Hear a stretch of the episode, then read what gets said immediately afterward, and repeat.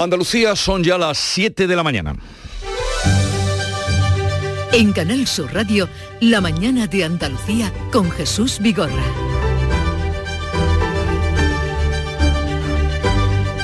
Buenos días queridos oyentes, es miércoles 27 de octubre, dentro de cinco horas inicia el debate del estado de la comunidad. Sirve para que el gobierno exponga lo que ha hecho hasta ahora, lo que está haciendo y lo que le queda por hacer. Los grupos políticos criticarán, demandarán, pero también propondrán soluciones y eso es bueno y eso es lo que espera el presidente de la Junta de Andalucía, Juanma Moreno. Espero que el conjunto de los grupos parlamentarios se tomen en serio ese debate y se tomen como un debate constructivo, sereno y positivo para Andalucía. Ojalá que a la vicepresidenta Teresa Rivera le vaya bien en Argelia. Viaja para asegurar el suministro del gas. En plena crisis energética y con el invierno a la vuelta de la esquina, los argelinos nos van a cerrar en cuatro días el grifo del gaseoducto que pasa por Marruecos. Nos quedamos sin el 30% del gas que consumimos porque Argel y Rabat están a la gresca. Siempre hay una pelea. Urge buscar alternativas. Eh, alternativas. Habrá que transportar el gas en barco esa es una solución que se aventura muy cara y el gas influye en el recibo de la luz, que hoy sube 11 euros hasta los 226 megavatio hora. Así las cosas, el Consejo de Ministros ha ampliado el bono social con un cheque para electricidad y calefacción que variará en función del beneficio. Los detalles los ha contado la ministra Teresa Rivera. Fijamos que hasta el 31 de marzo del año 2022 los consumidores vulnerables contarán con una cobertura adicional. Pasa del 25% del precio de la energía que consumen a que sus comercializadoras hagan frente al 60% de la energía que consumen. Lo mismo ocurre con los vulnerables severos, donde la cobertura se incrementa del 40 hasta el 70%. Y llegamos hoy al día 39 de la erupción del Cumbre Vieja. Hay volcán para rato. Esta noche se ha sentido otro terremoto de 4,8 y suelo cercano al volcán se ha elevado 10 centímetros el suelo, señal de que está acumulando magma. Y entre tantos duelos y quebrantos, un motivo para el contento. El mejor panadero del mundo es de Lebrija y trabaja en su pueblo, en Lebrija, la ciudad que dio luz a Antonio de Nebrija, un talento de la lengua que escribió la primera gramática del castellano. Aprovechamos para introducir esa cola. Domi Vélez es un hombre de 43 años, quinta generación de panaderos que aunan tradición e innovación. La gente me pregunta que cuál es el secreto del horno de Vélez. Nosotros podríamos decirle que el aunar ciencia y tradición. Debemos ir de la mano de centros tecnológicos. Debemos saber qué tipo de bacteria actúa, qué tipo de levadura. Todo eso lo estamos estudiando desde nuestro orador. Pues a las diez y media de la mañana, porque en Lebrija estuvieron de fiesta hasta hace poco, celebrando el nombramiento de esta familia y de este panadero en concreto, estará con nosotros en el programa La Mañana de Andalucía. En cuanto al tiempo, llueve nos dicen, ahora lo comprobaremos, lo comprobaremos a esta hora en Almería. En el resto de Andalucía la previsión es de cielos poco nubosos o despejados. Las temperaturas sin cambios y viento que soplará de levante con intervalos fuertes en el estrecho y en el litoral mediterráneo oriental. Por la tarde rolarán a variables flojos en todo el interior.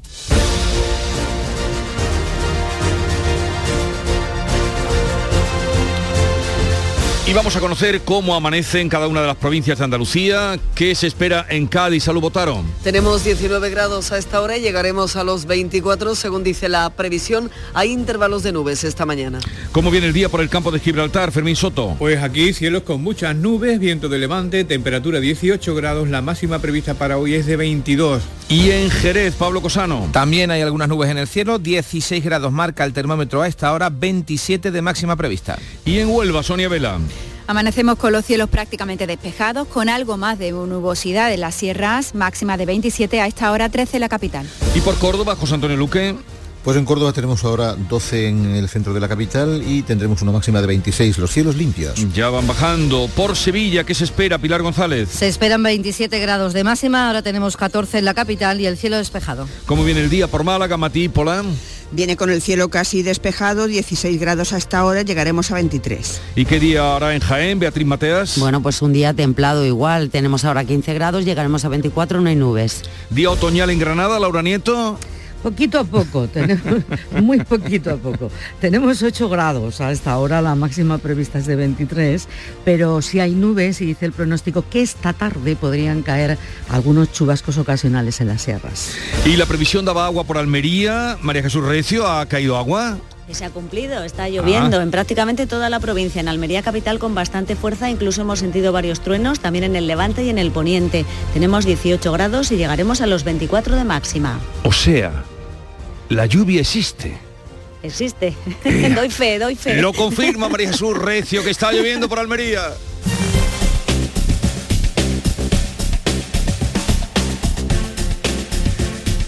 Y la situación del tráfico en Andalucía nos la cuenta desde la DGT Alfonso Martínez. Buenos días, Alfonso. Buenos días. Hasta ahora en la red de carreteras de Andalucía les vamos a pedir tengan precaución en Sevilla por un vehículo averiado en la ronda S30. Hay complicaciones en el puente del Centenario hacia Camas. En el resto de la red vial de Andalucía, afortunadamente, se circula sin problemas tanto en las vías principales como en las secundarias.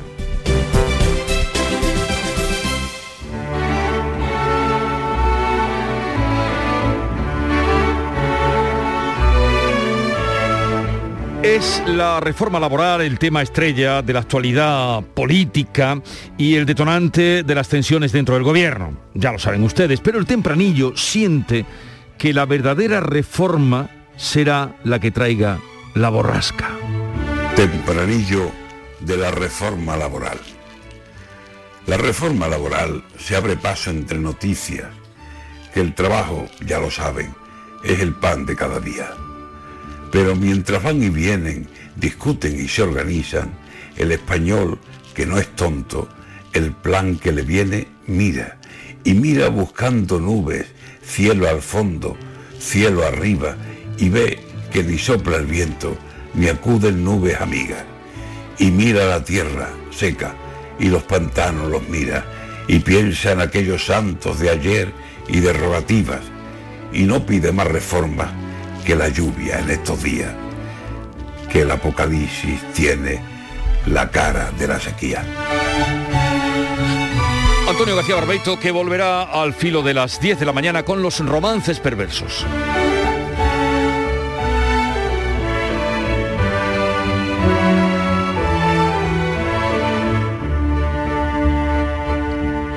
Siete, siete minutos de la mañana.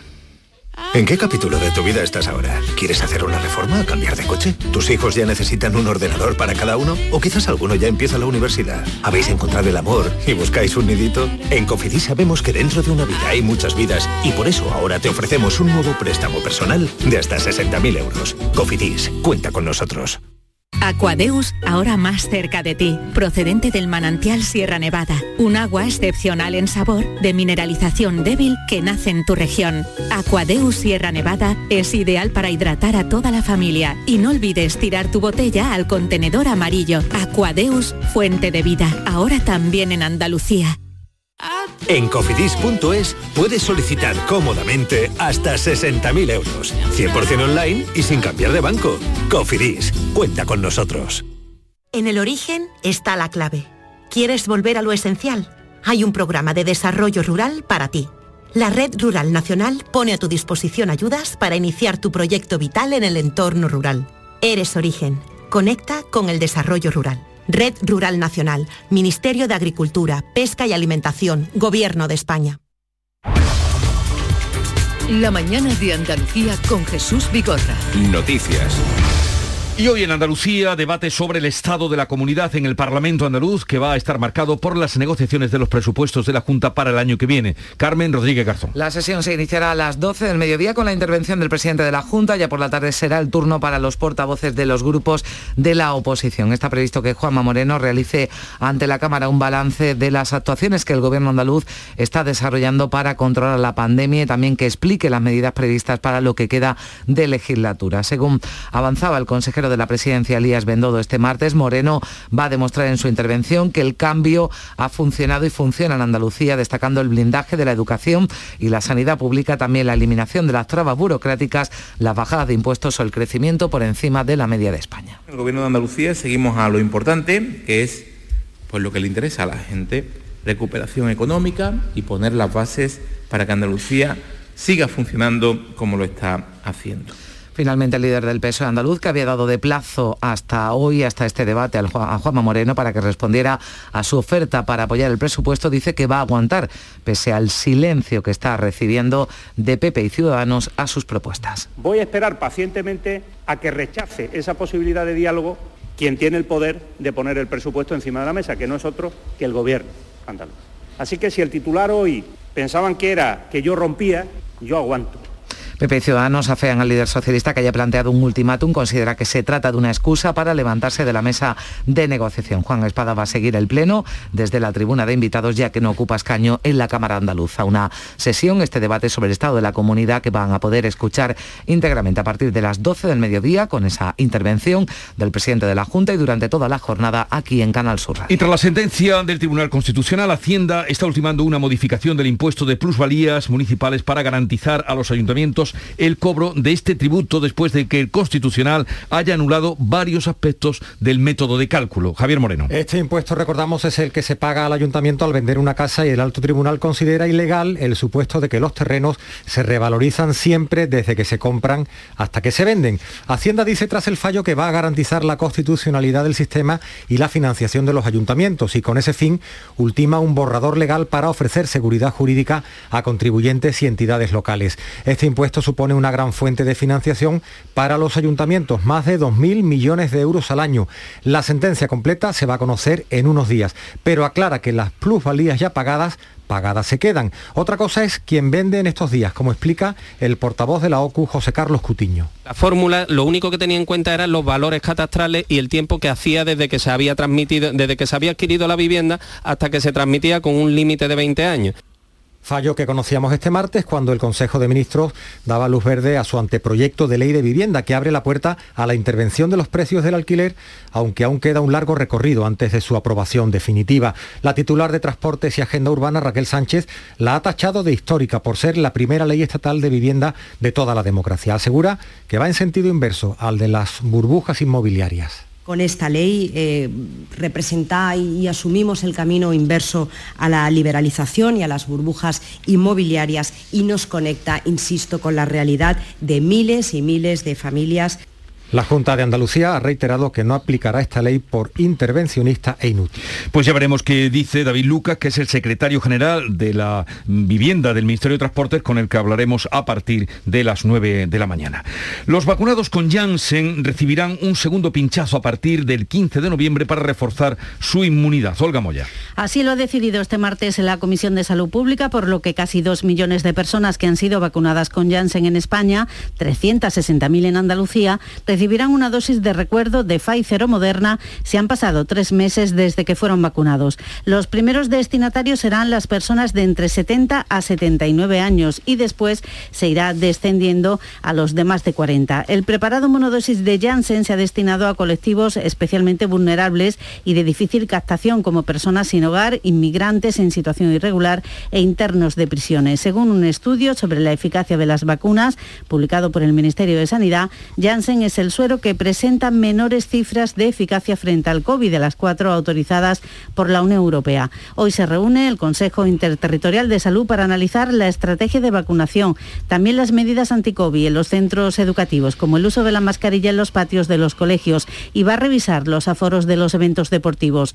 Por cierto, que la vacuna infantil contra el coronavirus podría estar lista para empezar a inocularse antes de Navidad para niños a partir de seis meses. En Andalucía se realizan ensayos en el Instituto Hispano de, Pediatría. Su director, Alfonso Carmona, lo anunciaba en Canal Sur Televisión. Si estamos hablando que en Estados Unidos, eh, en las primeras dos semanas de noviembre es cuando se espera empezar a vacunar a los niños de estas edades, seguramente aquí será pues dos semanas después. Un niño con que le pongan el COVID y le pongan la gripe es más que suficiente. Y hablamos ahora de la evolución de la pandemia. La tasa de incidencia de COVID en Andalucía baja a una décima tras varios días consecutivos de subidas. Se sitúa ahora en 32 casos por cada 100.000 habitantes. Almería es la provincia con la tasa más alta, 61. La más baja la tiene Cádiz, 17,6. Hoy miércoles se van a reunir de nuevo, así está previsto, los comités territoriales de alerta para evaluar los datos distrito por distrito. Desde la pasada semana toda Andalucía se encuentra en nivel cero sin restricciones de aforo ni horario. Los comités no solo tienen en cuenta la tasa de incidencia para decidir el nivel de alerta de cada zona, también se analizan otros parámetros como el nivel de vacunación o el número de hospitalizados. Y ante la aparición de la nueva variante, variante Delta Plus, hospitales como el Virgen del Rocío de Sevilla están preparados para atender cualquier incremento de la incidencia COVID, como ya está ocurriendo en países de nuestro entorno. El subdirector del centro, Luis Martínez Cervás, reconoce que hay preocupación, pero no alarma. Llama a no bajar la guardia hasta que la OMS dé por finalizada la pandemia.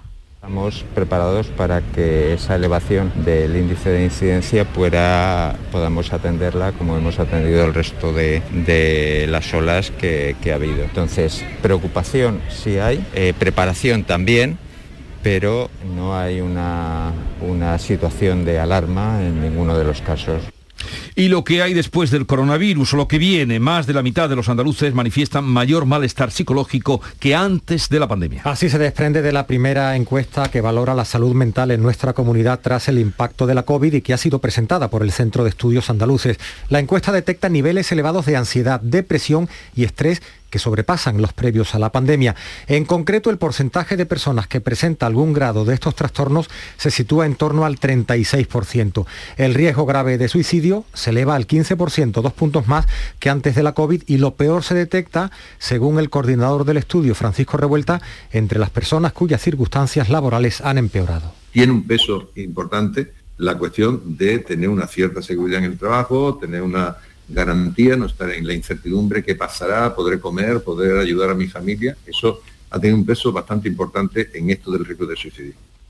Hoy vuelve a subir la luz, eso no es novedad, pero sí que la vicepresidenta Teresa Rivera viaje de urgencia a Argelia para asegurarse el suministro de gas natural. La luz va a costar hoy 11 euros más que ayer, 226 euros de media al megavatio hora. El Consejo de Ministros ha aprobado ampliar los descuentos del bono eléctrico del que se benefician 1.200.000 consumidores. La principal novedad es un cheque de 90 euros de media para hacer frente al pago de la calefacción, sea cual sea el sistema que se Estará disponible en diciembre, lo explicaba la vicepresidenta de Transición Ecológica, Teresa Rivera, para las familias más vulnerables. La finalidad de, eh, ese dinero, de ese cheque, tiene precisamente eh, por objeto el poder eh, dar un, mayor, un mayor volumen de protección para en los meses del invierno poder contar con calefacción adecuada en los hogares, confort térmico con independencia de cuál sea el modo en el que cada casa calefaccione su hogar.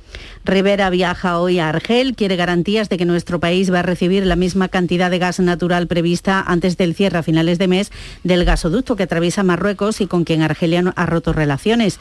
El régimen argelino ya garantizó que ese suministro se puede hacer a través del gasoducto que llega directo a Almería. El problema es que este transporta 5.500 millones de metros cúbicos menos.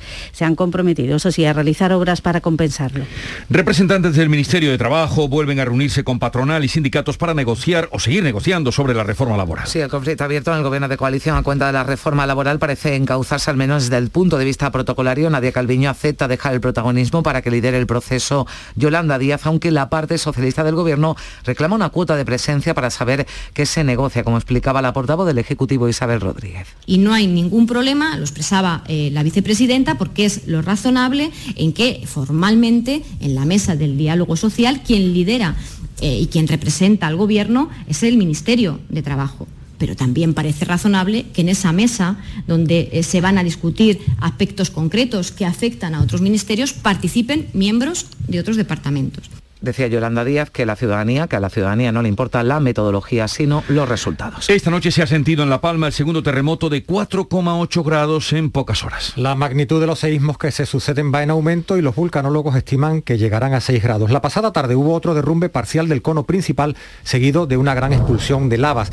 La emisión de gases tampoco decrece y el suelo cercano al volcán se ha elevado 10 centímetros, señal de que se acumula el magma. El director técnico del Plan de Emergencias Volcánicas, Miguel Ángel el Morcuende, cree que en La Palma hay volcán para rato. Tenemos unas eh, emisiones otra vez muy elevadas de dióxido de azufre.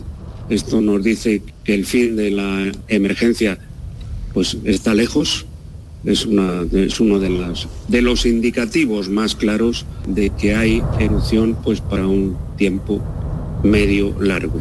Andalucía reclama una reunión con el Ministerio de Agricultura para seguir negociando la reforma de la PAC. El gobierno andaluz y los agricultores se han reunido este martes, han vuelto a mostrar su rechazo al plan estratégico de la nueva política agraria común, la pretensión del gobierno de reducir a ocho los ecoesquemas, el sistema europeo que premia las prácticas ecológicas con los llamados fondos verdes es insuficiente para Andalucía que pide hasta 20. Nosotros pedíamos 20, si no es así, por lo menos una negociación en la que podamos entrar y, vernos reflejados todos los cultivos. Andalucía tiene muchos cultivos diferentes, por tanto, mmm, tienen que estar reflejados todos. Si en los ocho ecoesquemas no están reflejados y eso produce una tasa plana, igualándolos por abajo, porque no podemos introducir más ecoesquemas en los que nos veamos reflejados todos. Y eso es lo que estamos intentando negociar. 7.20 minutos de la mañana, en un momento vamos a la revista de prensa con Paco Reyero. La mañana de Andalucía. La violencia sexual no es una película. Llama al 016 si necesitas información o ayuda. Delegación del Gobierno contra la Violencia de Género. Ministerio de Igualdad. Gobierno de España. No hay que acabar con el miedo, sino con lo que produce el miedo. Tenemos ya. Salta al ciberespacio la nueva app de Canal Sur Radio. Con una alineación impresionante. Canal Sur Radio, Radio Andalucía Información, Canal Fiesta, flamencoradio.com y Canal Sur Radio Música, todo un pelota. Señores, y con la plataforma de podcast y todas las emisiones locales y todos los programas para oírlos a cualquier hora. Es muy versátil, actúa en todos los terrenos y no renuncia a nada. El bar dice que acierta. Gana el partido seguro. Hace mucho que no se oía nada así. Es la nueva app de Canal Sur Radio. Bájatela. Quédate en Canal Sur Radio, la radio de Andalucía. Y para estar bien informados, escuchen a Paco Reyero. Adelante, Paco.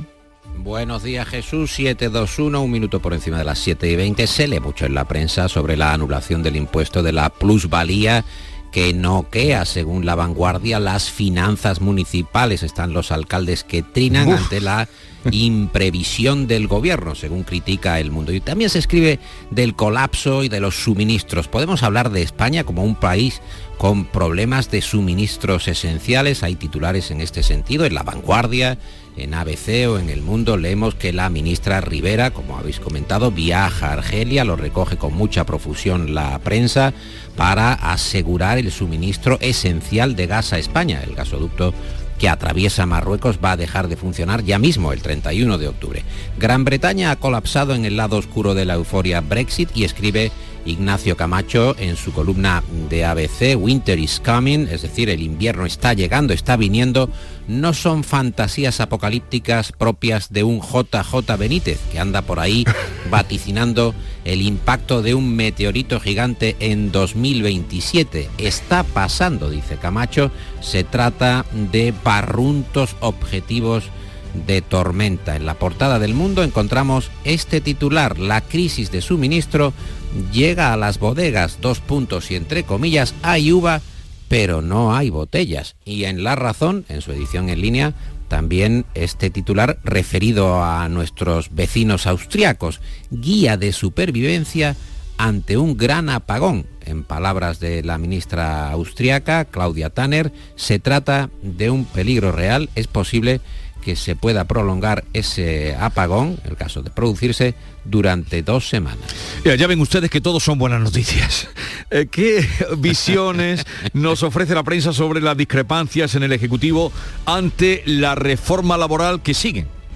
Bueno, esa es otra. El país nos cuenta que Alviño acepta que Díaz dirija la reforma laboral, pero bajo su vigilancia. Claro que en la vanguardia leemos que Díaz insta a Sánchez a aclarar qué límites le va a poner a la reforma laboral, mientras que en la portada de ABC contemplan estas discrepancias, esta crisis de gobierno bajo el prisma de la Unión Europea. Europa escriben en la portada de ABC, advierte a España de que todavía no ha recibido la documentación con las medidas necesarias para remitir, para entregar los próximos 10.000 millones, mientras sigue el duelo, podemos decir, el duelo al sol y a la sombra entre Díaz y Calviño por la citada reforma laboral. Sobre las fricciones en el gobierno, Infolibre abre su edición en línea Moncloa que intenta enfriar esa pugna con Yolanda Díaz sin aclarar como ha comentado el país, como comenta el país, su posición sobre las medidas estrellas de la reforma laboral. En el mundo además Jesús nos informan de que el tirón electoral de Yolanda Díaz va al alza y alarma al PSOE. Uno de cada seis de sus votantes, de los votantes del PSOE, preferirían a la vicepresidenta Díaz, a Yolanda Díaz, antes que al presidente Sánchez. También hay informaciones sobre el cambio climático. ¿Qué se dice?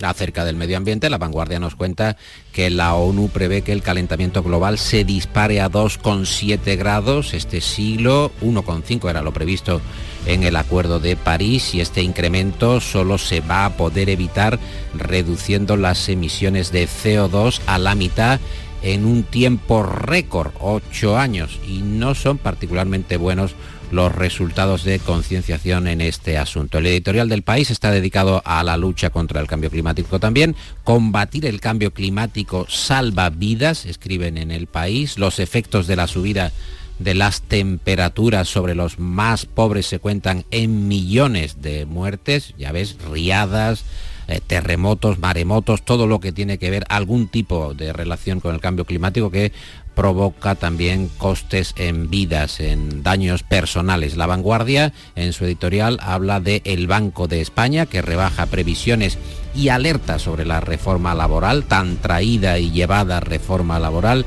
Y en el español y en Infolibre leemos que tanto Esquerra Republicana de Cataluña como Bildu se suman a Podemos para darle otro dolor de cabeza al gobierno amenazando con tumbar los presupuestos. Y nombres propios de hoy, eh, nombres en negrita. En negrita está Merichel Batet, que ocupa la portada de ABC. Las actas de la mesa del Congreso reflejan ese diario y reflejan también su intento de dilatar por motivos políticos la ejecución de la sentencia del Supremo contra el diputado de Podemos. Según ABC, Batet sabía que debía retirar el escaño a Alberto Rodríguez, pero lo retrasó. También en ABC el ministro de Universidades, Castells, que rectifica y va a permitir va a tolerar el hombre que el rey expida, firme los títulos en su nueva ley de universidades, con lo cual la firma del monarca va a seguir eh, saliendo en los títulos. Y ya está aquí Nuria Gaciño. Buenos días, Nuria. Hola, ¿qué tal? Muy buenas. Hola. Saluda. ¿Cómo estáis? ¿Cómo estáis? Bien. esperándote. Deseando saber. esperándote. El Cádiz desperdicia un partido que tenía ya ganado hasta el minuto 80, ¿no? Hasta, eh, al final empate a tres en el Estadio de la Cerámica, eh, un empate que lograba el Villarreal in extremis en el minuto 96 de partido cuando en el 80, Jesús, como decías, el Cádiz iba ganando por 1 a 3 con los tres goles del Choco Lozano. En 10 minutos los errores defensivos provocaron que los cadistas dejaran escapar una victoria que necesitaban para alejarse de la zona peligrosa de la clasificación. Y es que con este empate y la victoria del Alavés ante el Elche por 1 a 0, el Cádiz sigue a un punto del descenso, pero depende del Granada que si gana mañana al Getafe metería al equipo amarillo en el hoyo. No mañana, sino hoy mismo veremos en acción al Sevilla y al Betis. Los sevillistas visitan al Mallorca a las 7. El triunfo mantendría a los de Nervión en la parte alta de la tabla. Y una semana más el compromiso del Sevilla pues viene marcado por esa ausencia de Nesiri. Y el Betis por su parte juega una hora más tarde, a las 8, recibe al Valencia con la intención de refrendar los puestos europeos en los que ahora se encuentra. Y el que ha refrendado su mandato y por mayoría al frente del Sevilla, José Castro, tras ganarle el primer pulso a Del Nido. Se celebraba ayer la Junta General de Accionistas del Sevilla, que solo duró tres horas, una de las más cortas que se recuerda.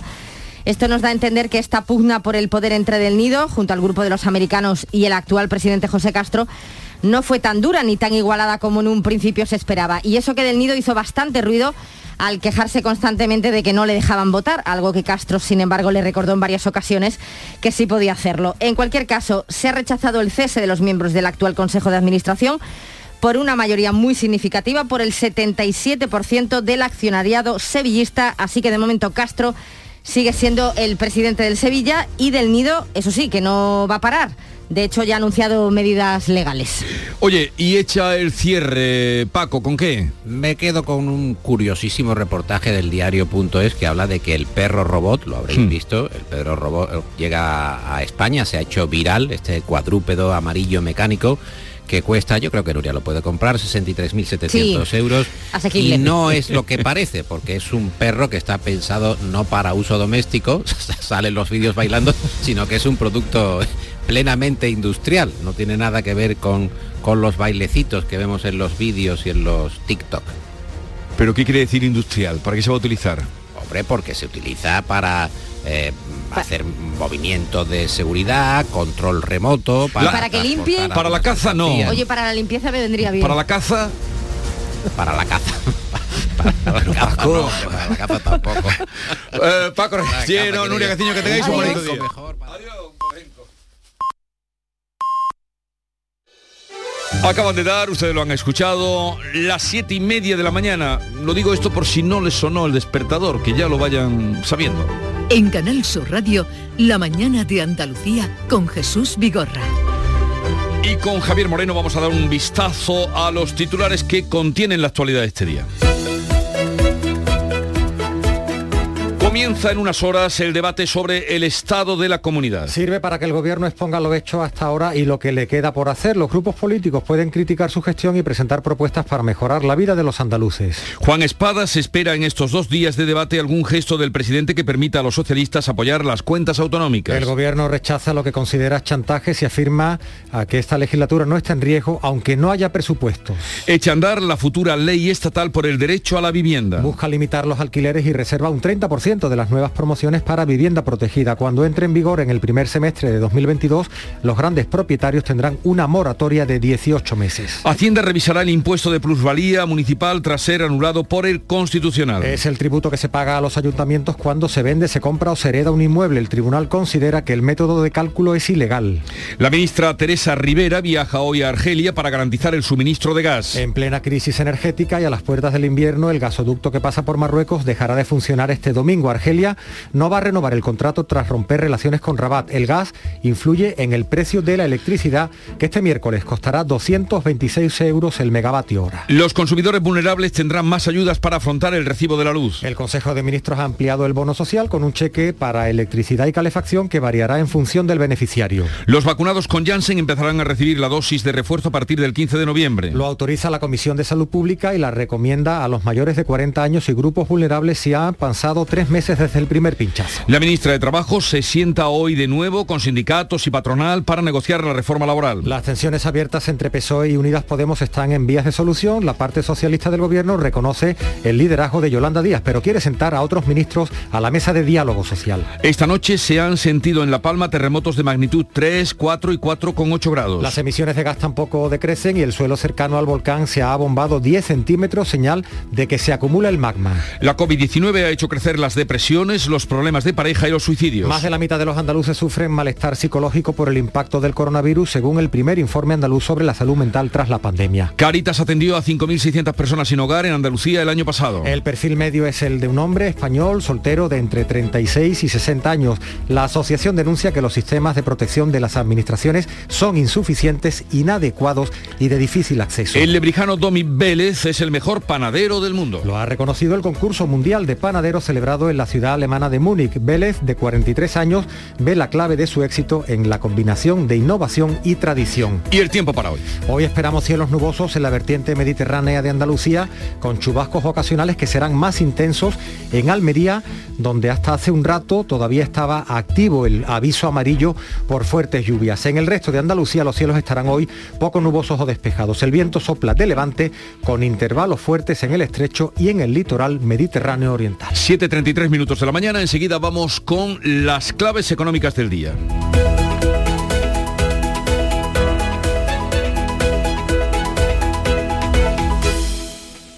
¿Te apuntas a moverte de manera sostenible? Tú eliges el coche, eléctrico o híbrido, nuevo o seminuevo, y nosotros nos ocupamos del resto. Con el préstamo motor de Cajamar tendrás el coche que siempre has soñado, ahora de forma sostenible. Consulta condiciones en nuestra web. Financiación otorgada por GCC Consumo, Cajamar Consumo. Condiciones válidas hasta el 31 de diciembre de 2021. Cajamar, distintos desde siempre. Montepío, ¿en qué podemos ayudarle? Me acaban de sancionar y creo que tendré que realizar el curso de recuperación de puntos. No se preocupe, lo tiene cubierto. Nos encargaremos de todo. Compañía con más de un siglo de experiencia. Visite montepíoconductores.com. Montepío, lo tiene cubierto. Las claves económicas con Paco Bocero.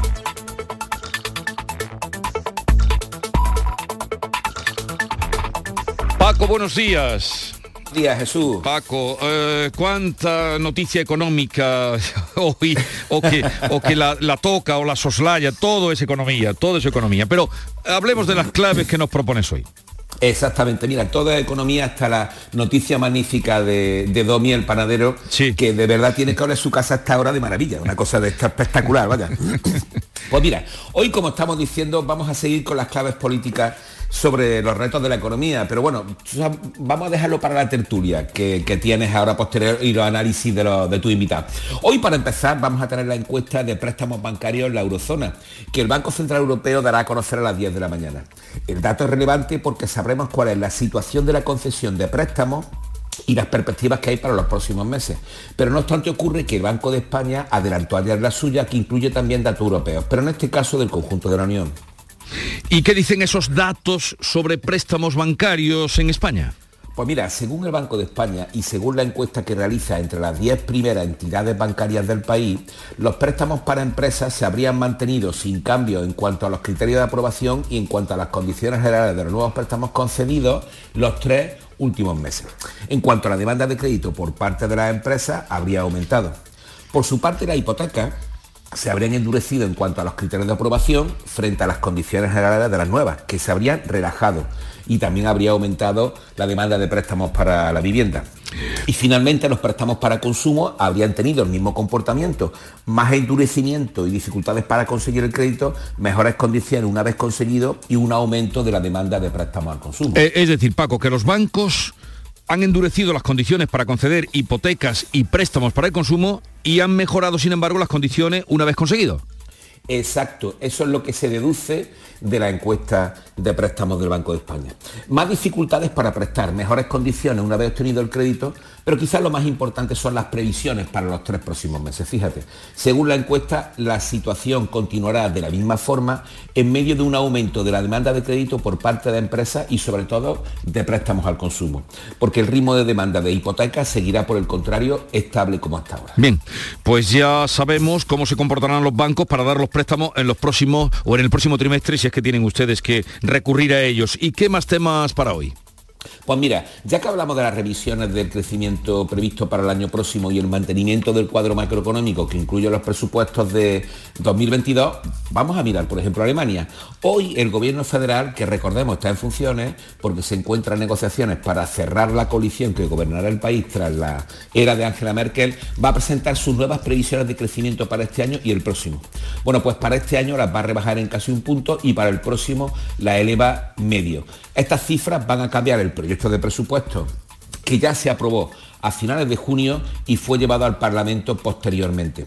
Claro que el nuevo gobierno que va a presidir Olaf Scholz, que recordemos ha sido el ministro de Finanzas hasta ahora, hmm. eh, va a mm, tener que elegir entre mantener el presupuesto de junio para ser ratificado por un nuevo Parlamento o modificarlo, que será lo más probable. Y fíjate, y no pasa absolutamente nada. Por cierto, ya que aludías a la política mm, económica alemana, ayer dejó de ser diputada después de ocupar su escaño en el Bundestag desde 1990 Angela Merkel. Desde 1990 diputado, o sea, 31 años. Exacto, ayer por fin, de forma definitiva, Angela Merkel se despidió de, la política. Y yo siempre te lo diré, con una valoración extraordinaria. Ha visto la, foto de hoy, la verán ustedes que parece que está viendo un partido de fútbol. Se nota ya en la mirada que han cambiado las cosas. Las tornas. Sí, sí. Está en la tribuna, en la tribuna invitado junto al presidente federal y, observando la sesión con eso, como si estuviera viendo pues un partido de, fútbol o de, o de tenis. Oye, Paco, que tengas un buen día. Mm, llueve por Almería, que yo sé que tú estás muy preocupado y eh, por la lluvia como estamos todos, cualquier persona, cualquier andaluz, y por Almería ya llueve, ¿eh? Esto pues, es por supuesto. Pues, Díselo a los ¿eh? Una maravilla. Venga, que se pongan ya a gastar dinero. Hasta luego. Hasta luego. Pipas Reyes son las pipas de siempre. Ahora encontrarás tus pipas Reyes más grandes, con más aroma, con más sabor y más duraderas. Tradición e innovación para traerte tus mejores pipas Reyes. Las del paquete rojo, tus pipas de siempre. No todas las caídas son mala suerte. Tampoco pienses que este traspiés por algo será. Planificar los trabajos en altura es la mejor medida de seguridad. Algunos golpes de la vida se pueden evitar. Si subes seguro, seguro que bajas. Instituto Andaluz de Prevención de Riesgos Laborales. Consejería de Empleo, Formación y Trabajo Autónomo. Junta de Andalucía. La actualidad y las novedades en salud. Las noticias sobre investigación médica, prevención, terapias y un consultorio para responder a tus dudas. Envíanos tus consultas en una nota de voz al 616-135-135. 616-135-135. Por tu salud con Enrique Jesús Moreno. De lunes a viernes desde las 6 de la tarde. Quédate en Canal Sur Radio, la radio de Andalucía.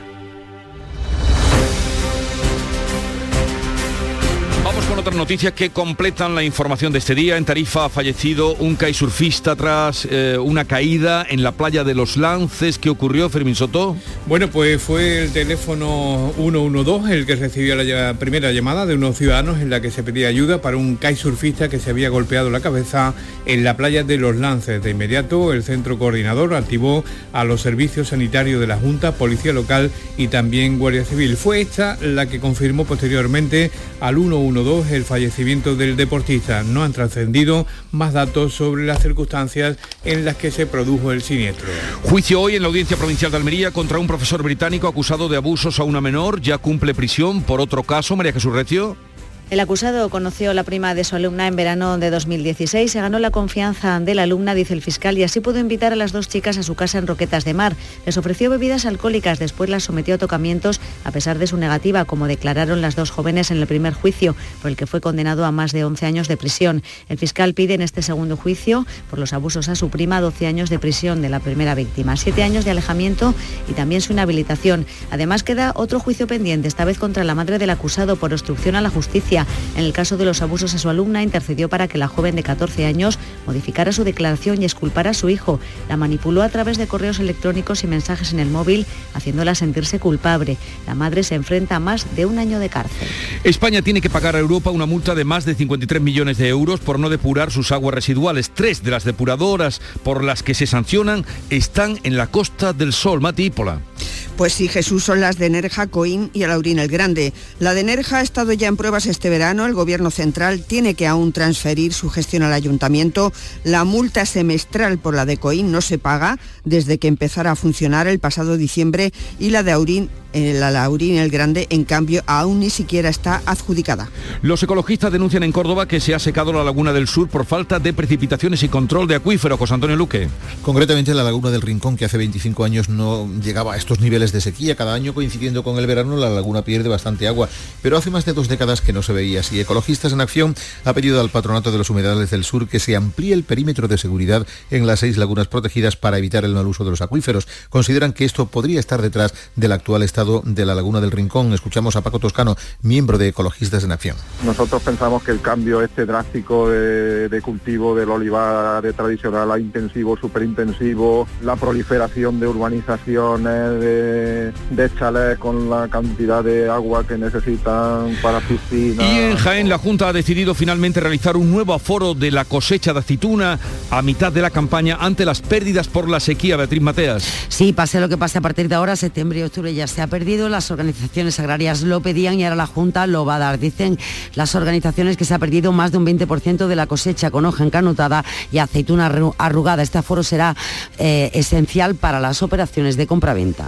Y anoche llegó a Jerez Luis Flores, el veterinario que ha luchado varios meses contra las administraciones para poder viajar con una niña a la que ha acogido eh, la, de la República Democrática del Congo. Pablo Cosano, cuéntanos. Pues lleva eh, Jesús varios meses luchando Sí. contra las administraciones para que le dieran el permiso permiso para traer a Esther, una niña eh, que acogió. No existe la figura legal de la adopción en el Congo y eso le impedía viajar desde allí, donde trabaja desde hace ya más de dos años, en, una, en un refugio de animales salvajes hasta Jerez, para que pudiera visitar a su familia jerezana y se conocieran. Anoche finalmente llegó, han hecho un viaje de dos días desde Kigali, en Ruanda, hasta Bruselas, de Bruselas a Málaga y anoche llegaron a Jerez. Hoy los veremos ya aquí en tierras jerezanas. Y bien que nos alegramos porque ha sido una lucha tenaz de Luis Flores y todos los amigos que con él estaban pidiendo que se atendiera esa causa justa. Así es que felicidades y que disfrute ahora de su familia y de su hija.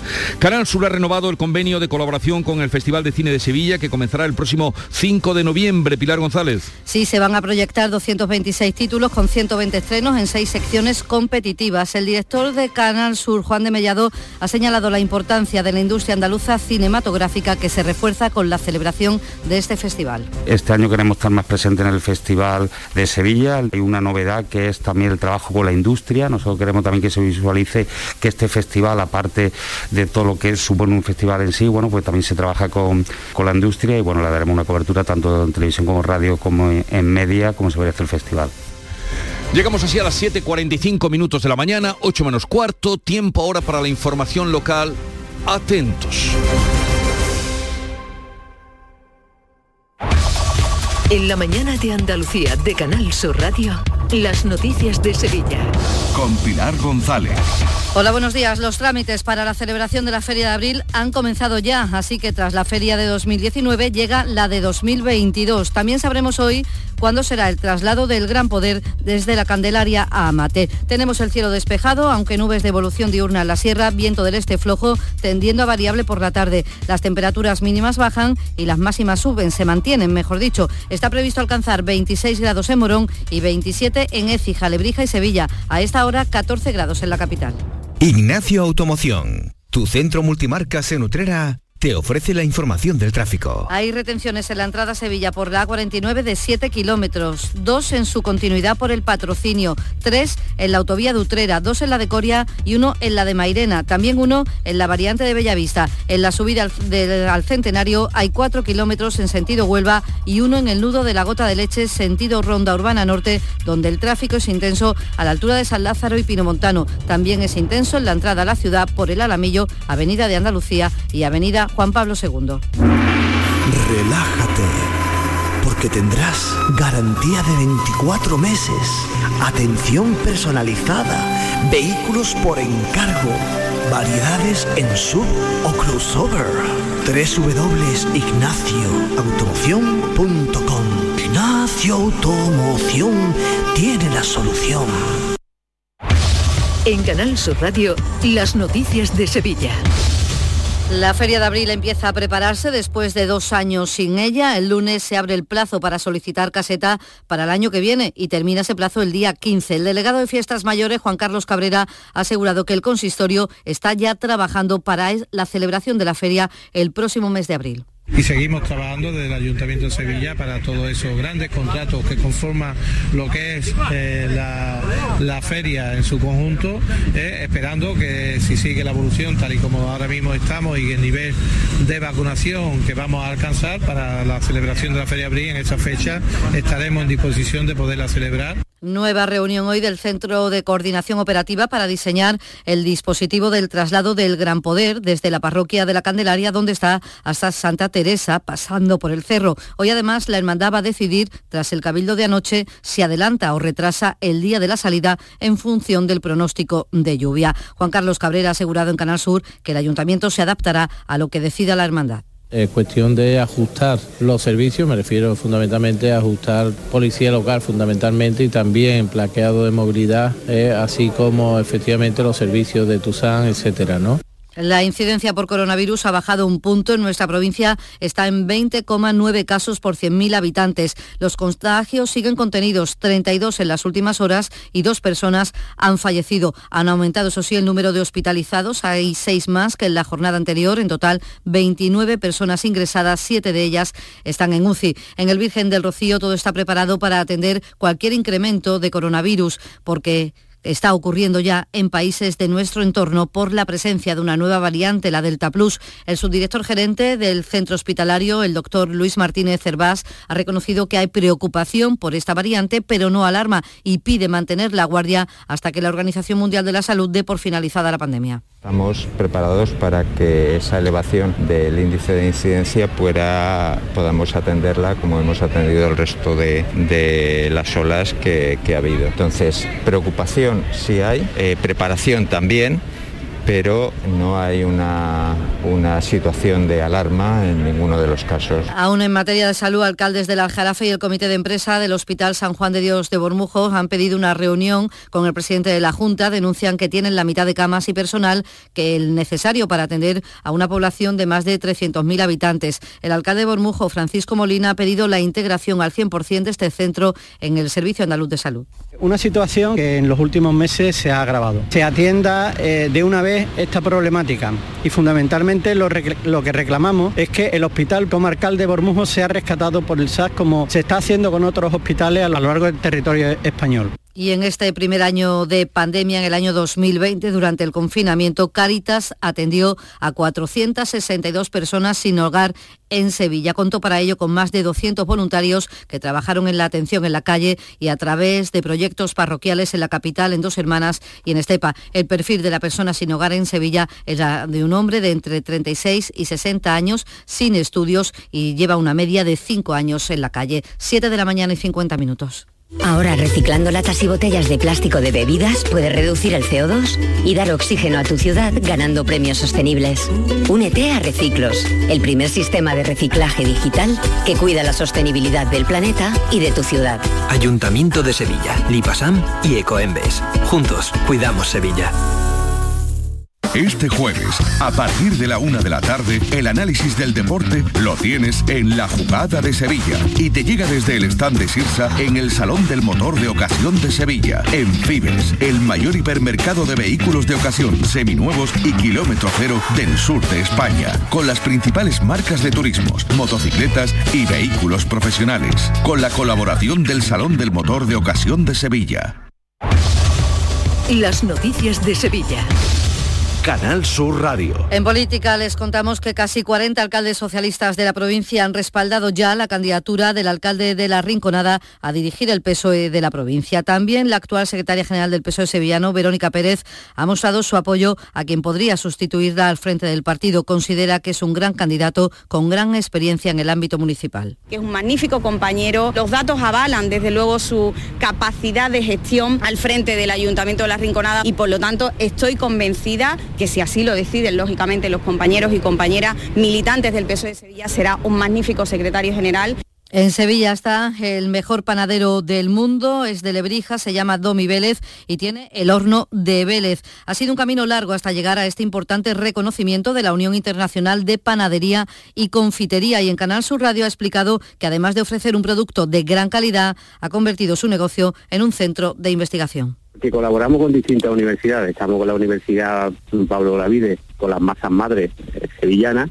También estamos con el Consejo Superior de Investigaciones Científicas la caracterización de bacterias y levaduras y después estamos con la Universidad de Cádiz también rescatando panes de la antigua Roma. El Arzobispado de Sevilla ha abierto la posibilidad de dar un uso cultural a la iglesia del Monasterio de Santa Clara tras las obras que se están ejecutando en el templo y en dependencias monacales. La restauración está al 25%, se espera que finalicen en las Navidades de 2022. El arzobispo ha reconocido que además del religioso se contemplan otros usos. Sí, la iglesia por supuesto siempre tiene que quedar para, uso, para uso religioso y uso cultural, y más una iglesia tan bella y un retablo tan extraordinario. Eso no obsta para que haya también un uso, un uso cultural. En la capital han comenzado las obras para reurbanizar el gran solar conocido como Vacío Central que hay en mitad de la barriada Martínez Montañés en el Polígono Sur. Se va a hacer un paseo central de 17 metros de anchura con carril bici, caminos peatonales y espacios de ocio. Además, les contamos en sucesos que la policía ha desarticulado un clan de venta de drogas en San Juan de Arnafarache, en El Gato. Hay nueve detenidos. Se ha incautado droga y según la portavoz de la policía, Estivaliz Marín, en las últimas semanas se han practicado en la zona tres operativos policiales. Fruto de estos arrestos ha quedado desarticulado por completo el clan de los rilones. Con esta, en las últimas dos semanas ya son tres los operativos ejecutados contra el tráfico de drogas en esta barriada. Además, la policía ha recuperado una narcolancha que estaba a la deriva en el Guadalquivir a su paso por Coria del Río y ha detenido a tres personas e investiga a otras cinco por robar armas a cazadores de la provincia para luego cometer robos en aves industriales. La portavoz del Instituto Armado, Rosa Reina, ha contado cómo aprovechaban las distracciones de los cazadores para quitarle las armas aprovechando los meses de la temporada de caza y recorriendo a primera hora de la mañana las ventas eh, que se encontraban próximas a la autovía de a la A4 y a la 92, donde los cazadores realizan paradas para desayunar, dejando en, algunos casos las armas de fuego en el interior de los vehículos, pues se cometen en lo mismo los robos de estas armas a lo largo de toda la provincia. Sanitarios del Hospital Virgen del Rocío y jugadores de la selección andaluza de leyendas del fútbol van a disputar el próximo día 13 en las instalaciones de la Cartuja un partido a beneficio de los proyectos de la Asociación Amigos del Hospital Infantil.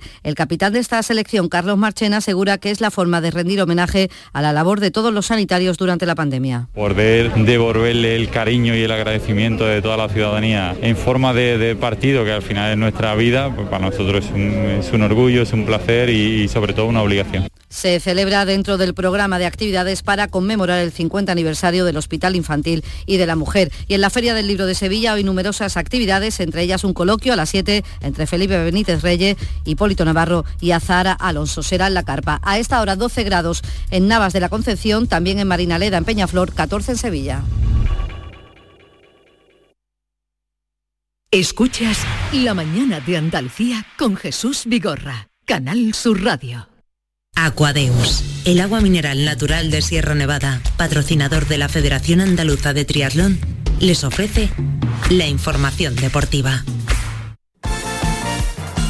8 menos 5, vamos ya con el deporte, que hay muchas cosas que contar. Nuria Gaciño, ¿qué tal? Muy buenos días. Hola, muy buenos días. Y vamos a conocer, vamos a comenzar con ese empate que duele mucho del Cádiz porque se llevó prácticamente todo el partido ganándole al Villarreal. Es que si nos dicen antes del encuentro que el Cádiz pues va a empatar ante el Villarreal en el Estadio de la Cerámica, eh, creo que cualquier cadista lo hubiese firmado, pero claro, visto lo visto, pues sabe a bastante poco. Eh, visto que el Cádiz anoche jugó bien, con intensidad, que era lo que se le venía reclamando, eh, con jugadas muy bonitas como el tercer gol del Choco Lozano, que fue para enmarcar en el minuto 80 de partido, en el que el Cádiz ganaba por 1 a 3. No se entiende cómo se han podido desperdiciar dos puntos en solo 10 minutos donde dos fallos defensivos fueron más que suficientes para que en el 96 in extremis el Villarreal firmase un empate a 3. Sabe mal el empate y lo que es peor, Cervera ya no sabe qué hacer para mejorar en defensa. Sacar un punto en Villarreal no es malo, pero después de cómo ha ido el partido, sí lo es. Creo que, que tenemos que ser conscientes de quizá de muchas cosas que no lo somos. Dos goles en campo del español, dos goles en casa y tres aquí, y ese no es el camino. No, no, no. El camino no es tan, tantos goles y, y, cada vez defendemos con más gente y nos siguen marcando goles, o sea que el problema estará en, en algún otro sitio. Uf, pues, eh, por cierto, los tres goles fueron del Choco Lozano, que al término -huh. del partido decía el hombre que, hombre, que hubiese cambiado esos tres claro, goles por los por tres, los puntos, puntos, ¿no? Lógicamente.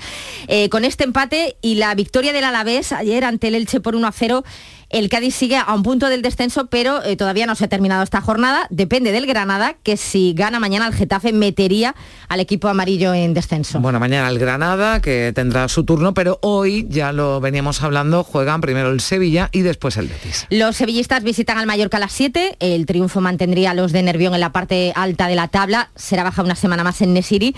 Y el Betis, por su parte, juega una hora más tarde. A las 8 recibe al Valencia con la intención de refrendar los puestos europeos en los que ahora se encuentra, con la intención de mantener esa buena dinámica que tiene.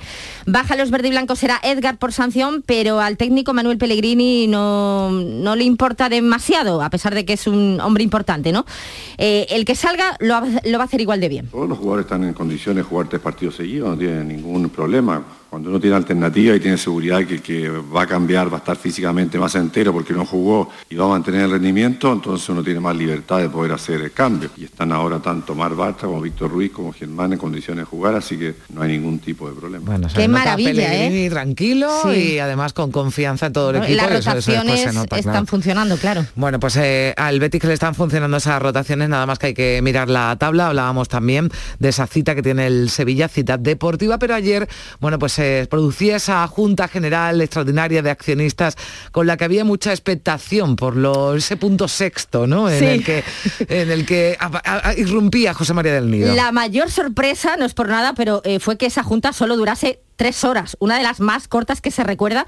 No estamos acostumbrados a esto y esta que es y eso que esta prometía mm. eh, ser duradera, ¿no? Pero al final esa lucha de poder entre Del Nido junto al grupo de los americanos y el actual presidente Castro, pues al final no fue tanta cosa, no fue tan igualada como nos hicieron pensar. Y eso que Del Nido hizo bastante ruido al quejarse constantemente de que no le dejaban votar, algo que Castro pues le recordó en varias ocasiones que sí podía hacerlo. En cualquier caso, lo más importante que se ha rechazado ese punto, el cese de los miembros del actual Consejo de Administración, por lo tanto Castro va a seguir mandando, pero del nido, ojo, no va a parar.